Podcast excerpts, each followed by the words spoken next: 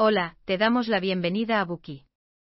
Hoy descubriremos el libro, Los Cuatro Acuerdos, una guía práctica para la libertad personal. Un libro de sabiduría tolteca.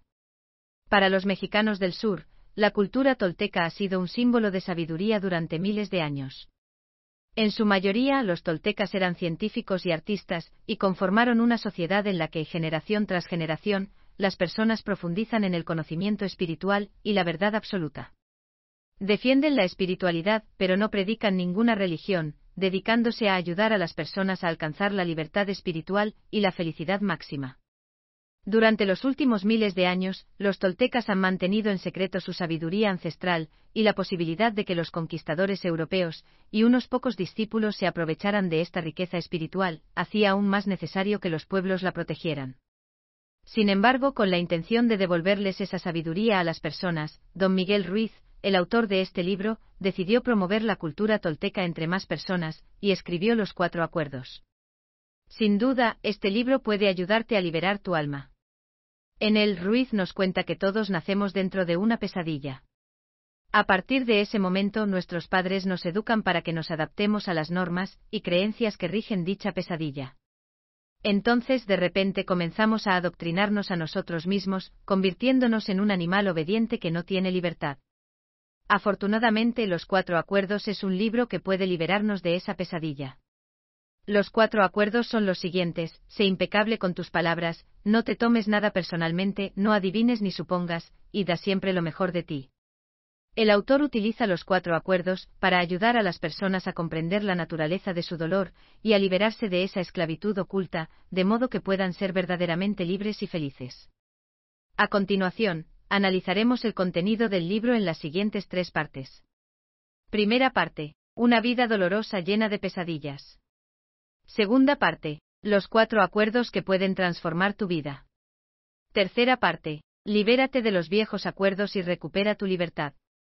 Primera parte. Una vida dolorosa llena de pesadillas. Estás al tanto de que estás soñando. Tanto dormidos como despiertos, los seres humanos sueñan constantemente. Anhelan el sueño de la sociedad. Esto lo idearon nuestros antepasados al principio de la formación de la sociedad. Dicho sueño incluye todo tipo de normas, creencias, leyes, religiones y diferentes culturas que existen en esta sociedad. Cada vez que nace una nueva persona en este mundo, sus padres o tutores hacen todo lo posible por llamar su atención y enseñarle a adaptarse al sueño de la sociedad. Y es que la atención es una capacidad importante, ya que permite que las personas discriminen y se enfoquen en las cosas que quieren percibir. Una vez que los adultos han captado la atención del recién nacido, son capaces de priorizar en su mente lo que quieren enseñarle. Mediante la repetición constante aprendemos poco a poco a soñar el sueño de la sociedad. Así pues, gradualmente aprendemos a distinguir entre el mal y el bien, entre la belleza y la fealdad, entre lo que conviene y lo que no. Sabemos lo que hay que creer y lo que no, comprendemos lo que es aceptable y lo que no. Sin embargo, no tenemos autonomía sobre estas elecciones. Por ejemplo, de niños somos demasiado vulnerables para elegir nuestra lengua materna, nuestra religión, nuestra ética y nuestros valores, de modo que tenemos que obedecer las orientaciones de los adultos. Si los niños respetan las normas establecidas por la sociedad, serán recompensados, y si no, serán castigados son domesticados por sus padres, del mismo modo que los adultos domestican a un perro. El autor llama a este proceso domesticación humana. Posteriormente nos aterroriza el castigo, y nos preocupa aún más no obtener suficientes recompensas. Para recibir más recompensas complacemos a los demás, nos ajustamos a las expectativas de otras personas, y acabamos convirtiéndonos en la réplica de nuestros padres, de la escuela y de la sociedad. Eventualmente llega un día en que ya no necesitamos ser educados por otras personas, ya que esas doctrinas se han arraigado profundamente en nuestras mentes. En ese momento empezamos a construir nuestro sueño personal y a adoctrinarnos a nosotros mismos. A estas alturas nuestro cerebro tiene un libro de leyes y un juez, encargados de juzgar todo lo que pensamos y hacemos, haciéndonos sentir culpables y avergonzados cada día. Por supuesto, en nuestro cerebro también está la víctima, sobre la que recae toda la culpa, la responsabilidad y la vergüenza. Con frecuencia la víctima afirma, pobre de mí, no soy lo suficientemente bueno. No soy lo suficientemente inteligente, no soy lo suficientemente atractivo. No soy digno de amor, pobre de mí. Y el juez asiente con la cabeza en señal de aprobación. Entonces el libro de leyes siempre tiene la razón. Por supuesto que no. Cada vez que nos topamos con nuevas perspectivas, le echamos un vistazo al libro, y tratamos de formular nuestra propia opinión en lugar de guiarnos por él.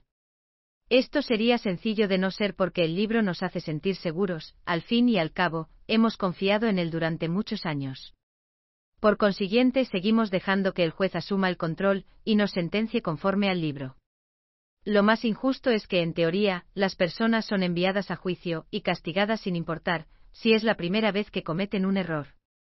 Ahora bien, si nos volvemos a equivocar, seremos castigados implacablemente, ya que los seres humanos tenemos un avanzado mecanismo de memoria, y cada vez que pensemos en el error, seremos sentenciados por el juez. Así tratamos a nuestros familiares y amigos. Los juzgamos cada vez que pensamos en sus errores, y los arrastramos a un lugar desagradable. No es justo. Pero, ¿de quién es la culpa?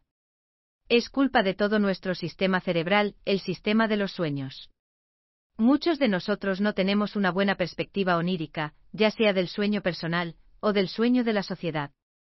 En este último las personas suelen experimentar el tormento y el miedo, y el sueño se convierte en un escenario de violencia, miedo, guerra e injusticia. Por el contrario, los sueños personales, aunque varían de una persona a otra, son casi siempre una pesadilla. Si estás dispuesto a considerar el infierno como un estado mental, sin duda estamos en él. Las emociones negativas como la ira, la desconfianza, los celos y el odio son el infierno dentro del infierno, llegando a quemar nuestras almas y nuestras mentes. Si nuestras almas en pena malviven en el infierno porque, bajo el sistema de domesticación, estamos acostumbrados a demostrar que somos lo suficientemente buenos y a ser aceptados por los demás, por lo tanto, creamos una imagen de perfección para nosotros mismos, y no nos perdonamos si no estamos a la altura. Nos rechazamos a nosotros mismos, y el nivel de autorrechazo, depende de hasta qué punto los adultos han quebrantado nuestra integridad. Cuanto mayor es el daño, más duros seremos con nosotros mismos, y más dolorosa será nuestra vida. Para complacer a los demás, las personas ni siquiera dudan en hacerse daño a sí mismas. Por ejemplo, muchos adolescentes están dispuestos a consumir drogas para ser aceptados por sus compañeros. Sin embargo, no comprenden que el problema es que no se aceptan a sí mismos. Nadie nos maltrata con más crueldad que nosotros mismos. Cuando estamos solos, el juez que habita nuestra mente se asegura de que no podamos huir del error que cometimos y de que nos castiguemos por ello. Es el quien despierta la culpa que nos hace sentir que somos estúpidos, malos y desvergonzados. Sin embargo, según el autor, permitimos el automaltrato de la misma forma en que permitimos que otros nos maltraten. Si la otra persona sobrepasa el límite, es posible que se lo permitamos, pero si no lo hace, lo más probable es que dejemos que siga haciéndonos daño, que nos trate como a un animal, porque en nuestro sistema de creencias siempre nos decimos a nosotros mismos, no soy lo suficientemente bueno para que me quieran y me respeten. Soy afortunado de estar con esta persona. Me lo merezco. Si quieres que eso cambie, los siguientes cuatro acuerdos pueden ayudarte. A lo largo de nuestra vida, firmamos miles de acuerdos. En dichos acuerdos nos decimos a nosotros mismos quiénes somos, qué sentimos, en qué creemos y cómo debemos comportarnos. Naturalmente de estos acuerdos surgen situaciones dolorosas en nuestras vidas.